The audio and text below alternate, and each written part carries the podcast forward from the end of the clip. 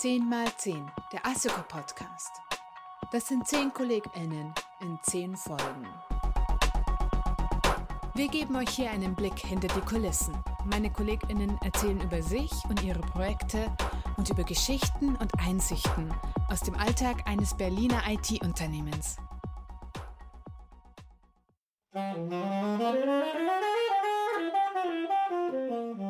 Die jazzigen Töne, die ihr gerade gehört habt, kommen von meinem ersten Gast im neuen Jahr. Andreas ist nicht nur Saxophonist, sondern auch Berater für Digitalisierung und Agile Coach bei Assicor. Er erzählt uns in dieser Folge von seinen Projekten, warum man besser mit kürzeren Realisationszyklen für digitale Produkte fährt und von dem Assicor Büro in Nürnberg. Also Freunde der IT, jetzt geht's los. Hi Andreas. Grüß dich, Julia. Schön, dass du in den Podcast gekommen bist. Freut mich. Magst du dich kurz vorstellen, bitte? Gerne, ja. Ja, vielen Dank für die Einladung.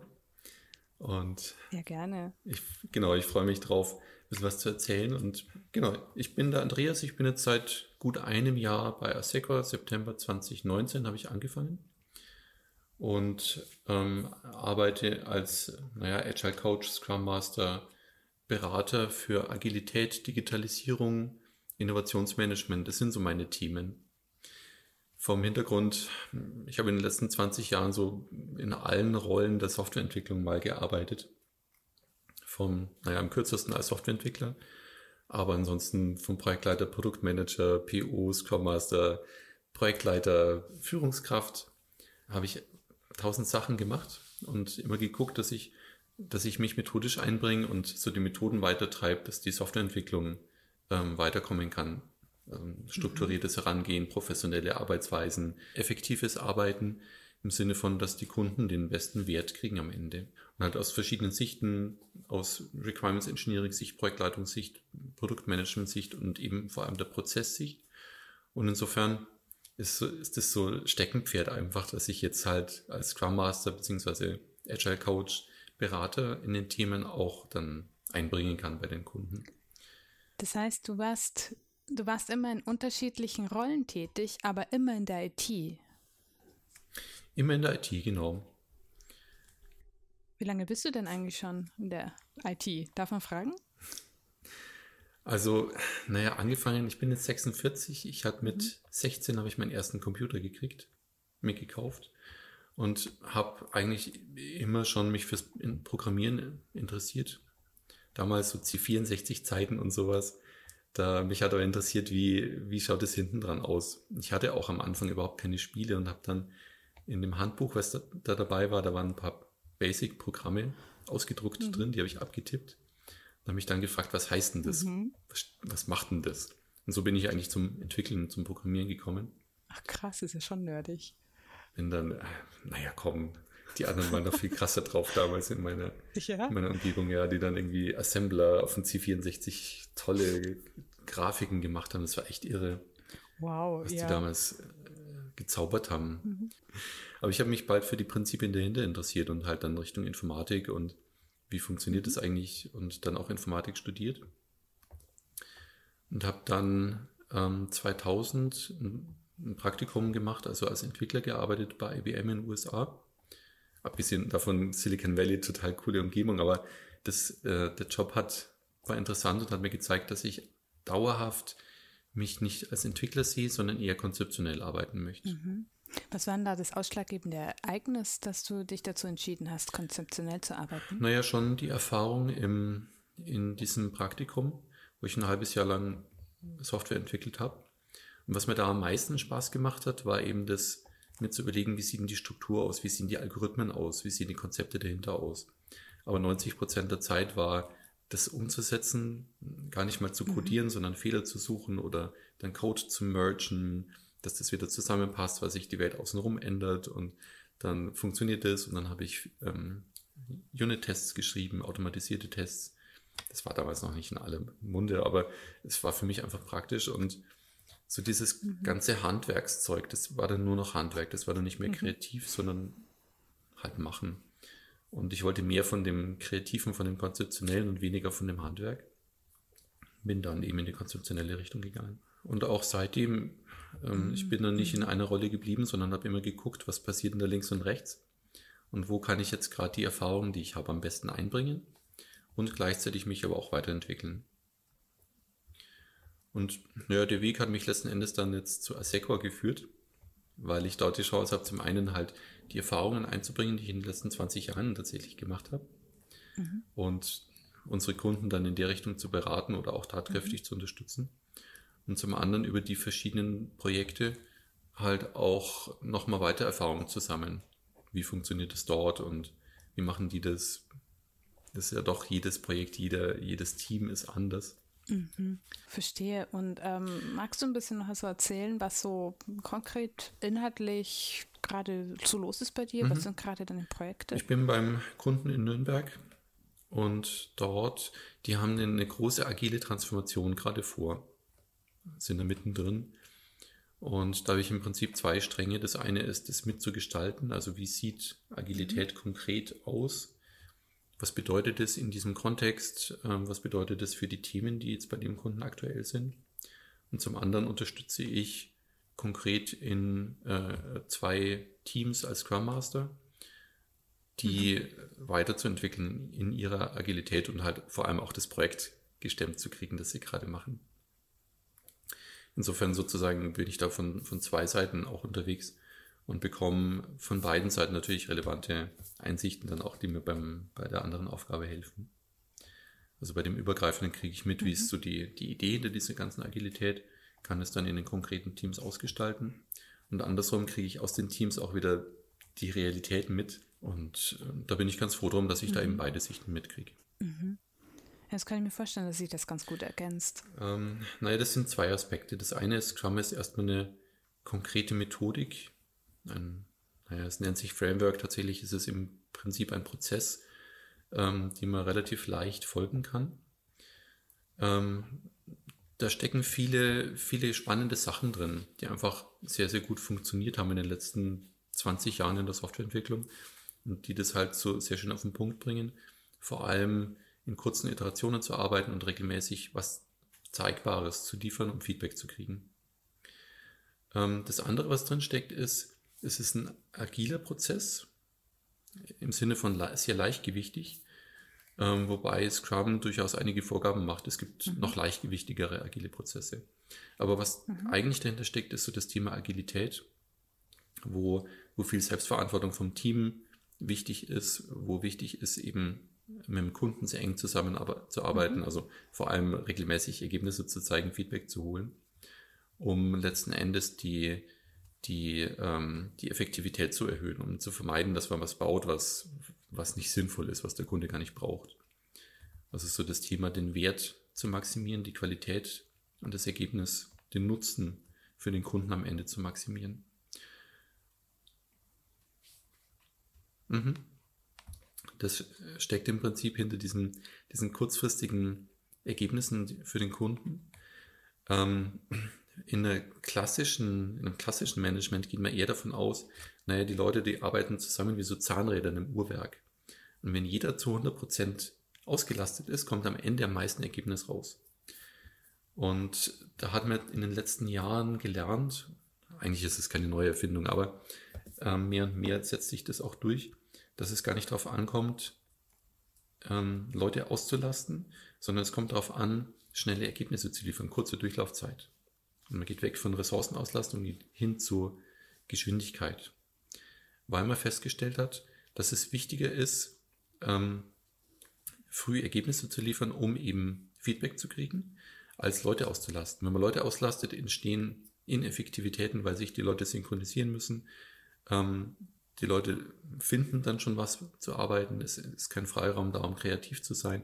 Also es sind so ein paar Effekte, die da zusammenkommen und die es am Ende weniger effektiv machen, wenn alle Leute ausgelastet sind, als wenn man Freiraum zulässt, aber guckt, dass die Durchlaufzeit möglichst kurz ist. Die Zeit von ähm, Time to Value ist eine Metrik. Also von ich treffe die Entscheidung bis es entsteht Wert beim Kunden, möglichst kurz zu halten. Mhm. Es gibt ja auch gleich ein ganz anderes Teamgefühl, kann ich mir vorstellen. Mhm. Also Zusammenhalt, wenn ergebnisorientiert gearbeitet ja, wird genau. und nicht so sehr daran orientiert, ob auch alle was zu tun haben oder nicht. Mhm. Mich als Zahnrädchen zu fühlen, ist natürlich wesentlich weniger befriedigend, als wenn ich mithelfe, was Großes zu bauen. Das ist das eine. Und das andere ist, dass wenn man die Durchlaufzeit verbessert, man sehr schnell an, an viele Hebel kommt, die das Team insgesamt besser machen. Und die Durchlaufzeit ist dann quasi nur noch eine Metrik in einem kontinuierlichen Verbesserungsprozess, der auch in, in der Agilität sehr wichtig ist. Mhm. Was wären denn das für Hebel? Zum Beispiel kommt man relativ schnell drauf, ähm, dass zum Beispiel automatisierte Tests ganz praktisch sind. Wenn man halt schnell liefern möchte, dann möchte man nicht jedes Mal alles von Hand durchtesten. Und das andere ist auch also so von der anderen Seite, ähm, Work in Progress ist ein ganz wichtiges Ding. Wenn ein Team von zehn Leuten, wenn das 20 Projekte gleichzeitig macht, dann dauert jedes einzelne ewig. Mhm. Und das ist ein, ein, anderer Ansatz, einfach als Beispiel, wie man die Durchlaufzeit reduzieren kann. Ja, sehr spannend. Du hast ja auch schon bei äh, anderen Arbeitgebern zuvor an diesem Thema gearbeitet.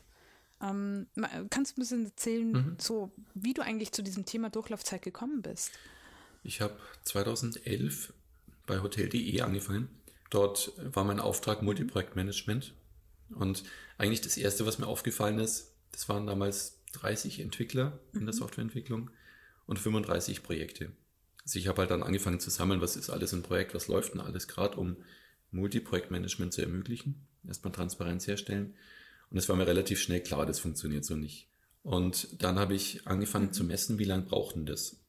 Also abgeschlossene Projekte, wann sind die gestartet worden und wann mhm. hat der Kunde einen Wert gesehen, also dieses Time to Value gemessen. Und bin dann auf eine Zahl gekommen von 230 Tagen. Also 230 Tage hat es gedauert von wir fangen was an, bis der Kunde sieht was. In einem Internetunternehmen 2011, das geht nicht. Mhm. Und hatte da dann grünes Licht vom Management, hey Andreas, das mhm. mach was. Das kann so nicht bleiben. Also einfach über die Transparenz habe ich Rückendeckung vom Management gekriegt. Und dann mit einem, später zwei Kollegen zusammen haben wir dann angefangen, so Konzepte im Prinzip aus dem Scrum umzusetzen und sind dann relativ schnell zu Scrum gekommen um, und haben dann im Prinzip die Durchlaufzeit als, als Metrik hm. genutzt. Wird es, hilft es, bringt es was, was wir da gerade machen. Und das war sehr erfolgreich. Also wir haben innerhalb von einem Jahr haben wir es von 300, 230 auf unter 80 Tage gebracht. Oh, wow. Ja, das, das ist erfolgreich. Da war tatsächlich der größte Hebel, wie viele Projekte machen wir gleichzeitig. Mhm. Da habe ich dann ein Bildchen mhm. gemalt und ans Management hingeredet und hey, lasst uns erst das mhm. abschließen. Mhm. Und ich habe ein Portfolio-Management ins Leben gerufen, um eben zu entscheiden, was ist denn wirklich das Wichtigste, nächste. Müssen wir das alles gleichzeitig angehen? Nein.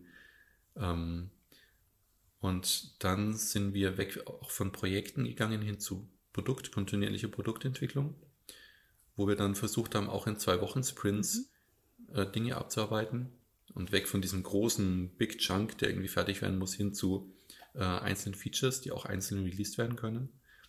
Und da sind wir dann innerhalb von, also am Ende, als ich gegangen bin, mhm. 2016, waren wir dann bei gut 20, unter 25 Tagen Durchlaufzeit.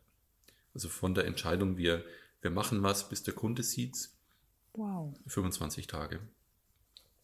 Und das war dann schon eine coole Arbeitsweise. Also da, da haben wir dann der, der, der Product Owner, der kam dann, hat in den Daten gesehen, ups, die Conversion Rate geht runter bei irgend, äh, irgendeinem Use Case. Woran liegt denn das? Wenn die Bildschirmauflösung kleiner wird. Also große Bildschirme, mhm. hohe Conversion Rate, kleine Bildschirme, niedrige Conversion Rate. Ach, vielleicht, weil der Button dann nicht mehr sichtbar ist. Hm, probieren wir mal aus. Mhm. Zwei Wochen später war das Ausprobieren Aha. online. Nochmal zwei Wochen später hatten wir das Ergebnis.